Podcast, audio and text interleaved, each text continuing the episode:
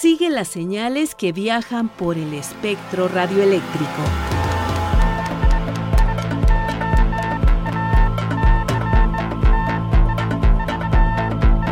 Sintonía libre. Sintonía libre. Un ancho mundo de frecuencias.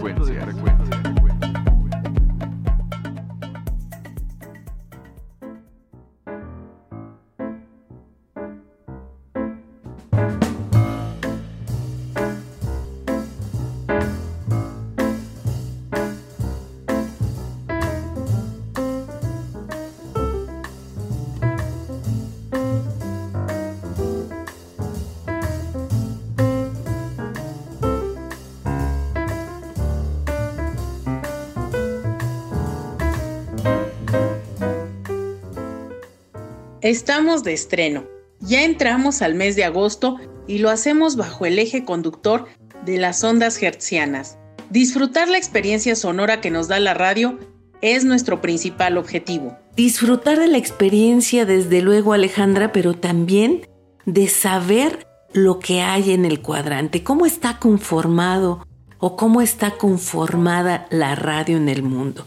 Y bueno, como algunos de nuestros seguidores saben, Aquí damos prioridad a lo que pasa en la onda corta, quienes la han ido integrando y quienes han formado parte de esta. Y siguiendo con este objetivo de sintonía libre, hoy les presentamos la entrevista que le realizamos a Jeff White, fundador y director de Radio Miami Internacional. Y la próxima semana los invitamos a estar atentos porque vamos a dar a conocer lo que sucedió en el encuentro diexista mexicano número 28. En tanto, los dejamos con la colaboración de nuestro compañero Daniel García Robles.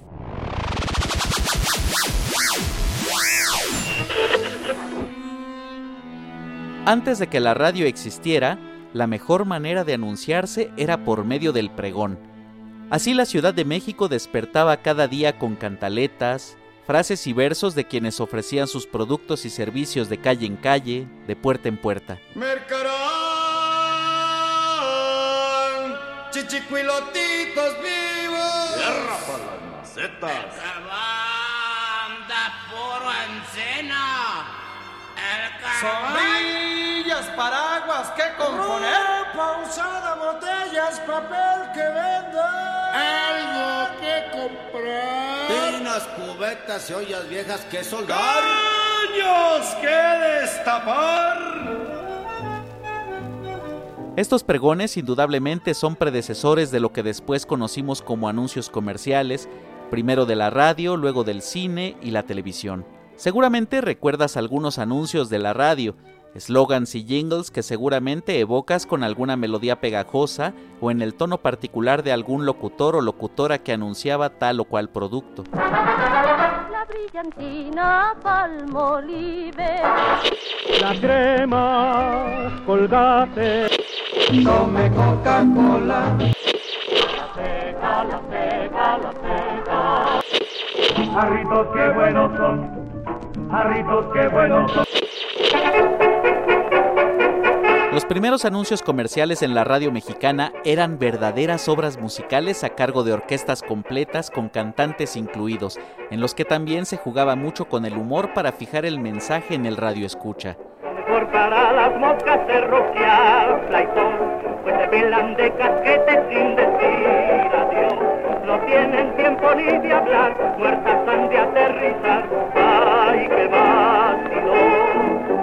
Cuando alguna cucaracha ya no quiere andar y huelga por faltarle hierba que formar. Si acaso la queremos ver, que encomiende su alma a Dios, hay que echarle su flaitón.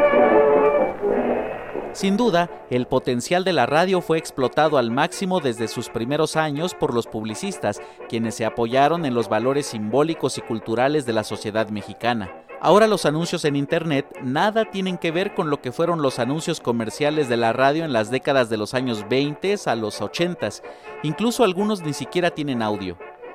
¿Y tú, qué anuncios y jingles de la radio recuerdas? Yo soy Daniel y te invito a que continúes con nosotros. Esto es Sintonía Libre, un ancho mundo de frecuencias. Sintonía libre.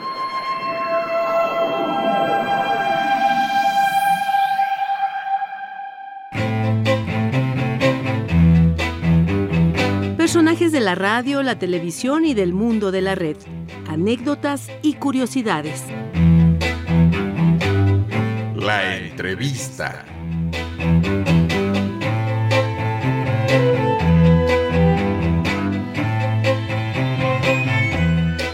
Desde la Ciudad de México saludamos al querido amigo Jeff White, fundador y gerente general de Radio Miami Internacional.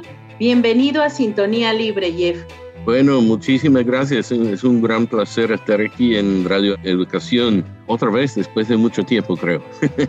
Así es, Jeff. Después de mucho tiempo nos da mucho gusto que vuelvas a tener una participación en Sintonía Libre sobre todo porque ahora tenemos nueva audiencia, nos escuchan en amplitud modulada, en frecuencia modulada, no solo la gente de onda corta, no solo nuestros queridos diexistas, sino que ahora llegamos a otras latitudes, a otras orejas. Así que nos da muchísimo gusto que nos acompañes. Para quien no ha tenido la oportunidad de conocer tu labor y el desarrollo de Radio Miami Internacional, ¿Nos podrías compartir cómo empezó este sueño que ahora pues es más que una realidad y que lleva ya muchos años de labor? Bueno, tiene como casi 30 años, creo. Yo siempre fui oyente de onda corta desde la edad de 12 años. Entonces, en la universidad yo siempre pensaba, debe haber una emisora comercial de onda corta. Y de hecho, comenzaron a dar licencias para emisoras comerciales de onda corte aquí en Estados Unidos, pero mi primer esfuerzo fue un programa que se llamaba Radio Earth. Nosotros tuvimos estudio en Curazao, Antillas Holandesas, y transmitimos a través de Radio Clarín en la República Dominicana, que tenía un transmisor de onda corta. Eventualmente terminé en Estados Unidos con Radio Earth y transmitimos vía diferentes emisoras de onda corta y entonces establecimos una pequeña emisora Radio Copán en Honduras de onda corta. Eventualmente me encontré en Miami trabajando periodísticamente para diferentes emisoras.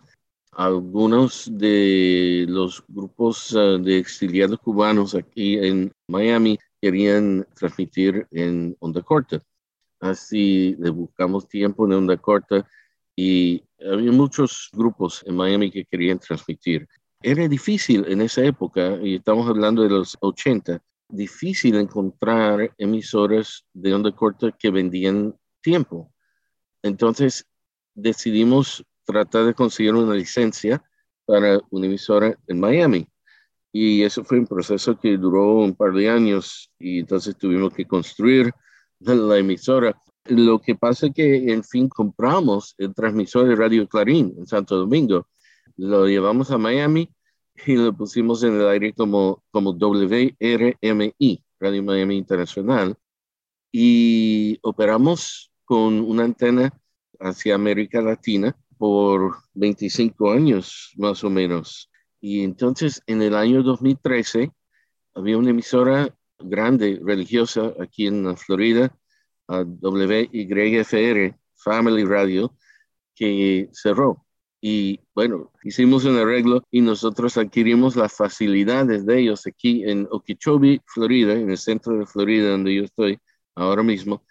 Y ellos tenían la planta más grande de onda corta en el hemisferio occidental, con 14 transmisores de 100 vatios y 23 antenas en todas direcciones.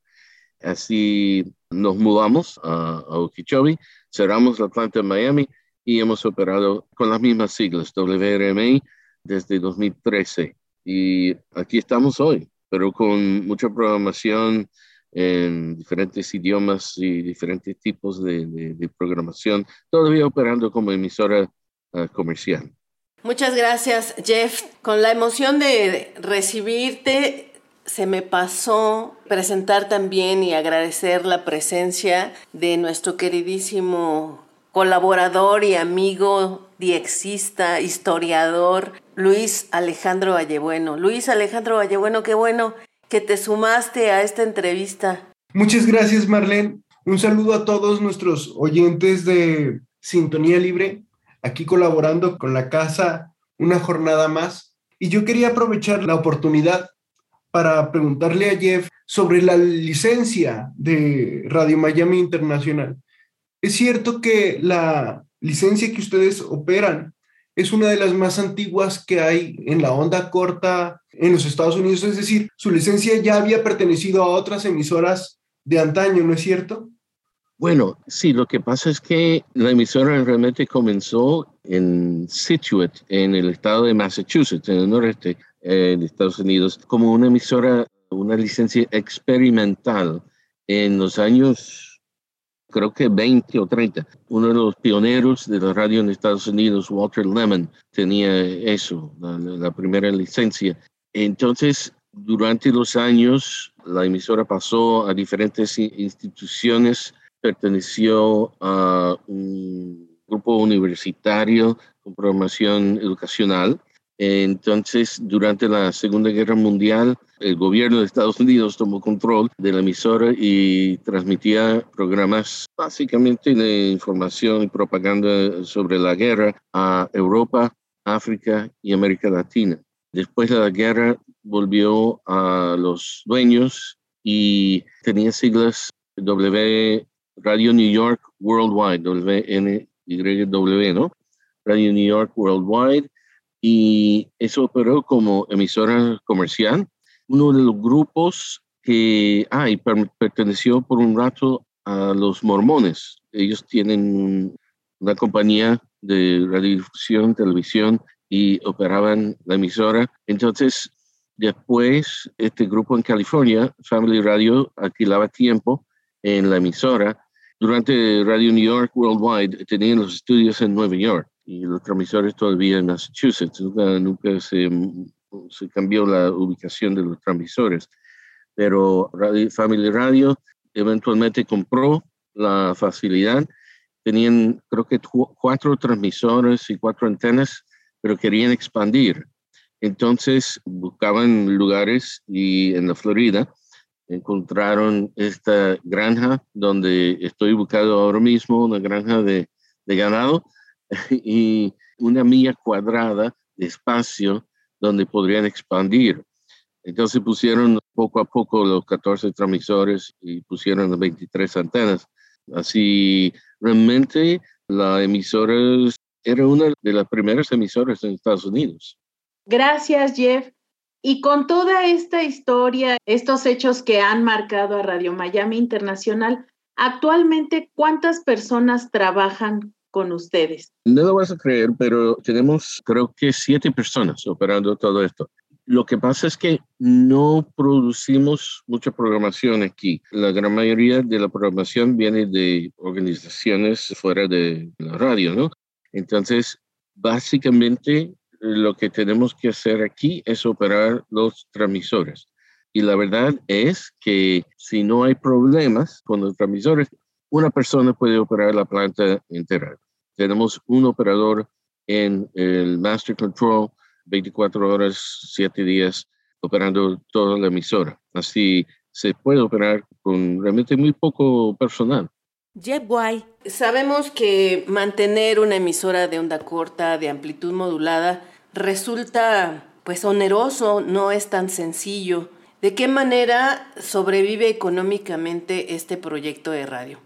Precisamente por vender bloques de tiempo a todos estos grupos y personas que quieren transmitir programación porque hay muchos, muchas personas, muchos grupos, muchas asociaciones, etcétera, que quieren transmitir programas en onda corta. Entonces, nosotros vendemos tiempo, eh, pero te digo, es realmente un poco difícil porque hay mucha competencia en la onda corta comercial hoy en día, porque muchas de las emisoras de onda corta gubernamentales han cerrado o reducido mucho sus transmisiones y las plantas han sido privatizadas en muchos casos. Entonces, todo el mundo está vendiendo tiempo en onda corta y el precio ha bajado extraordinariamente.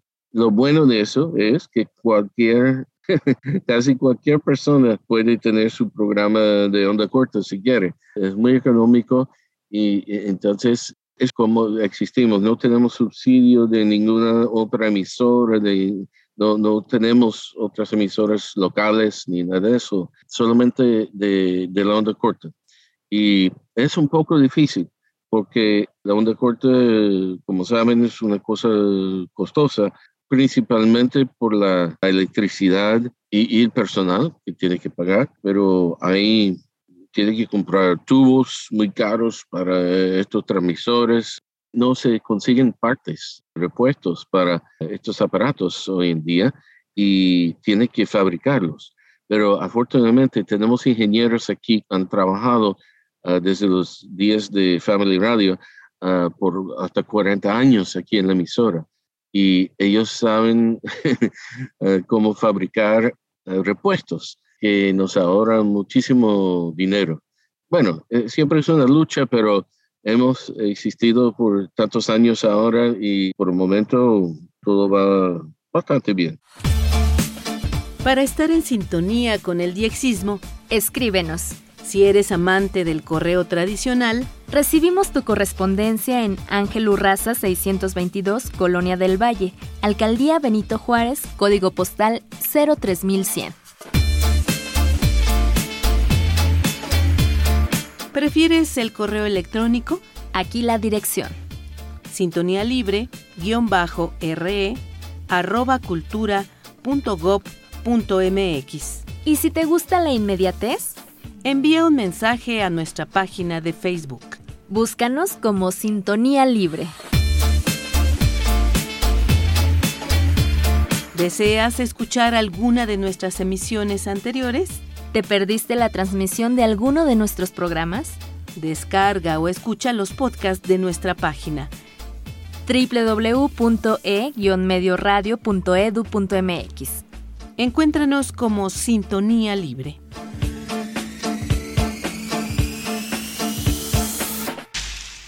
En Sintonía Libre estamos charlando con Jeff White, fundador y director de Radio Miami Internacional.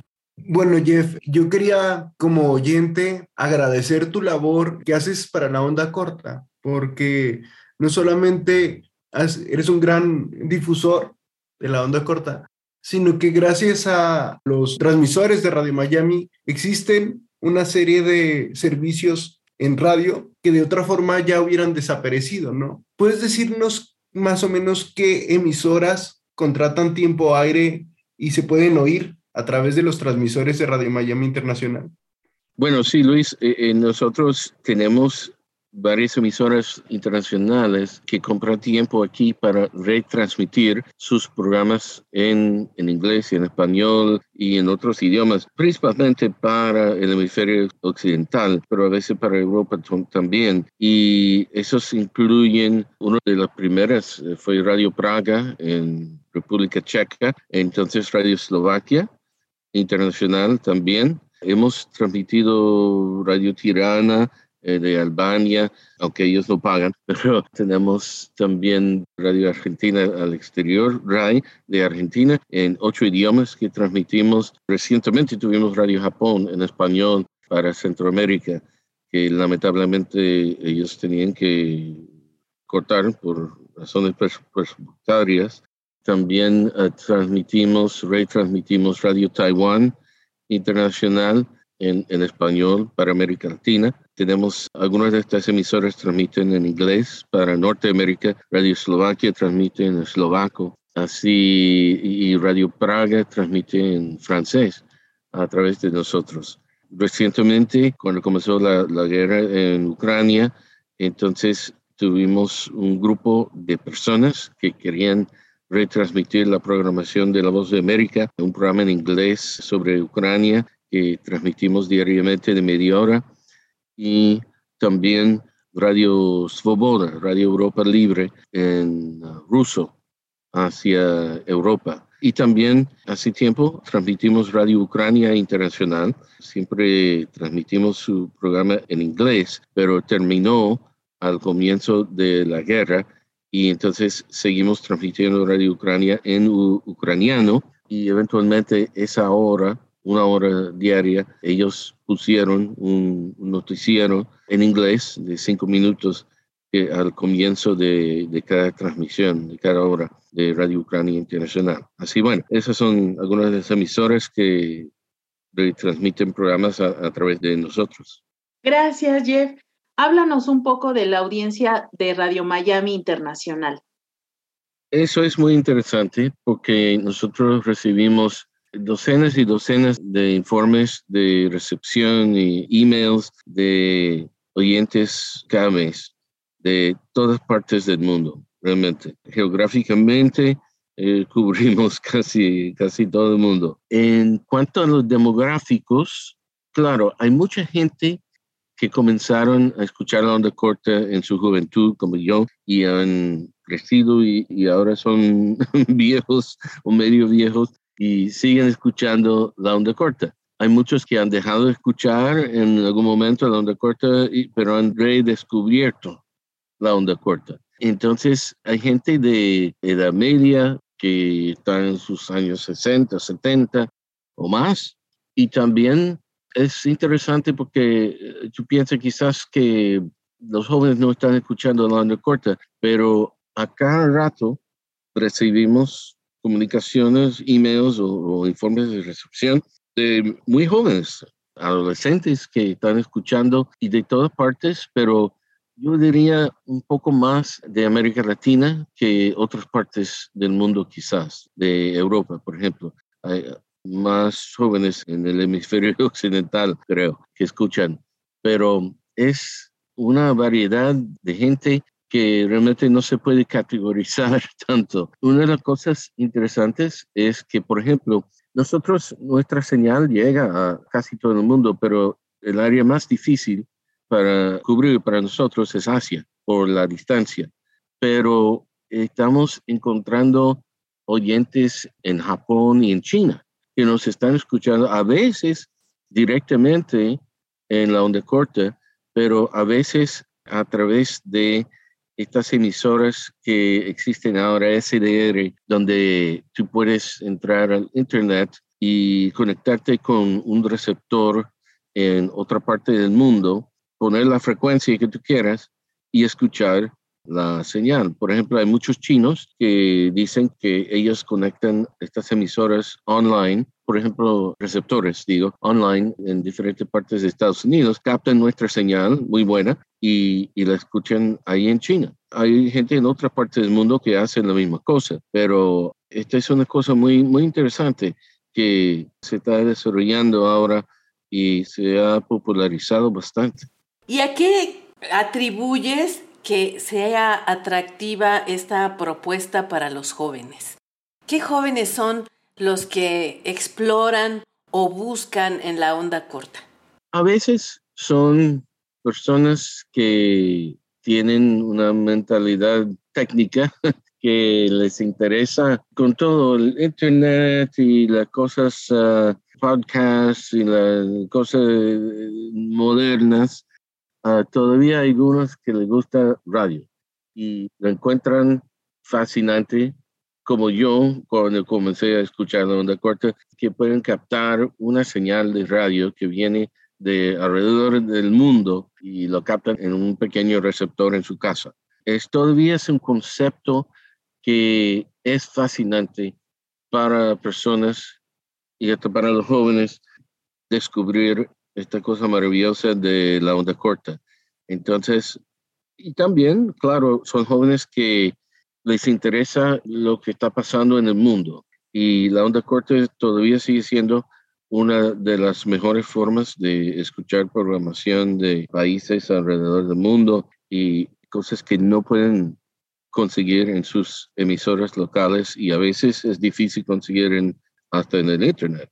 Afortunadamente han perseguido esta actividad y espero que sigan, porque nosotros vamos a necesitar ingenieros jóvenes para ocuparse de, los transmisores y todo eso, ¿no? No solamente nosotros, pero otras emisoras de onda corta también.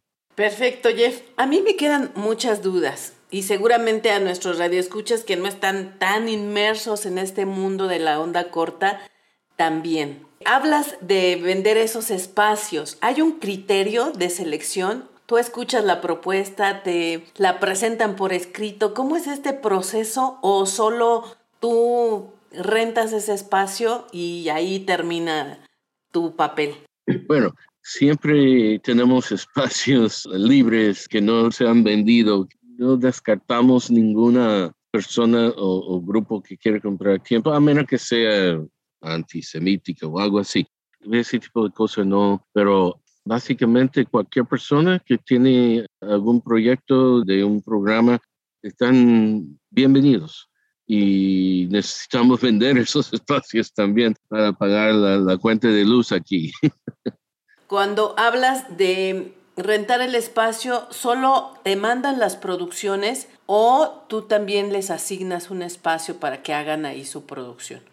Sí, ellos nos dicen eh, si tienen un blanco geográfico que les interesa más que otro, entonces vemos dónde dentro del horario cabe el programa a la mejor frecuencia de hora y, y esa cosa, le, le, damos las opciones y ellos seleccionan. Y entonces ellos nos mandan, normalmente hoy en día los programas vienen en MP3 a través de Internet a nosotros, pero algunos programas están en vivo vía streams de Internet, por ejemplo algunos vienen todavía vía satélite, así diferente modo, y ocasionalmente tenemos personas que nos mandan uh, programas en, en, CD o en cassette, pero por correo. Pero eso no es muy común hoy en día. Jeff White, para quienes estén interesados en conocer la propuesta de Radio Miami Internacional, ¿cómo pueden seguir las transmisiones? En nuestra página web, que es wrmi wrmi.net, wrmi.net wrmi.net, ahí hay una página de programación. Ahí encuentran un gráfico con todos los transmisores, todas las frecuencias y los horarios que están en el aire. Y entonces una lista de todos los programas que están en, cada hora eh, en el aire esa es la mejor forma de, saber en qué frecuencia estamos transmitiendo, en, en qué momento, a qué parte del mundo. También tenemos un stream en Internet que también se encuentra en wrmi.net, pero está en, TuneIn, en, en, todos estos servicios. Es solamente la programación de 9955 kHz, que fue nuestra primera frecuencia, 9955, que se transmite en uh, stream. Jeff White, fundador y director de Radio Miami Internacional, muchas gracias por aceptar esta entrevista para Sintonía Libre. Bueno, muchísimas gracias a Alejandra, a Marlene, a Luis, a todos nuestros amigos ahí de Radio Educación y todos nuestros amigos dixistas en México, que seguro que nos están escuchando ahora mismo, gente que que hemos conocido en varios de estos encuentros dixistas en diferentes partes de México durante los años. Siempre un placer comunicarnos eh, con ustedes y recibimos uh, informes todo el tiempo de los oyentes en, en México de Rafael Grajeda en Veracruz, por ejemplo, siempre nos manda informes. Bueno, yo podría nombrar muchos nombres, ¿no? Pero tenemos muchos, muchos amigos en México y saludos a todos ellos, de todos nosotros aquí en WRMI. Que la sintonía sea libre y las experiencias de escucha compartidas. Te esperamos en nuestra próxima emisión. Así llegamos al final de este programa. Participamos Luis Alejandro Vallebueno, Daniel García, Alejandra Maldonado y Marlene Reyes.